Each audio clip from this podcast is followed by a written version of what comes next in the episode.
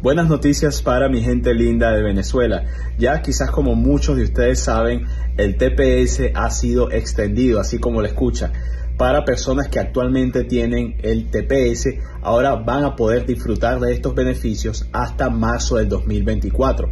Esto quiere decir que también las personas beneficiarios del TPS que apliquen a permisos de trabajo y permisos de viaje basado en su estatus de TPS lo van a poder tener hasta marzo del 2024. Esto es un alivio muy grande para la comunidad venezolana, sobre todo las personas que estaban amparados bajo esta protección.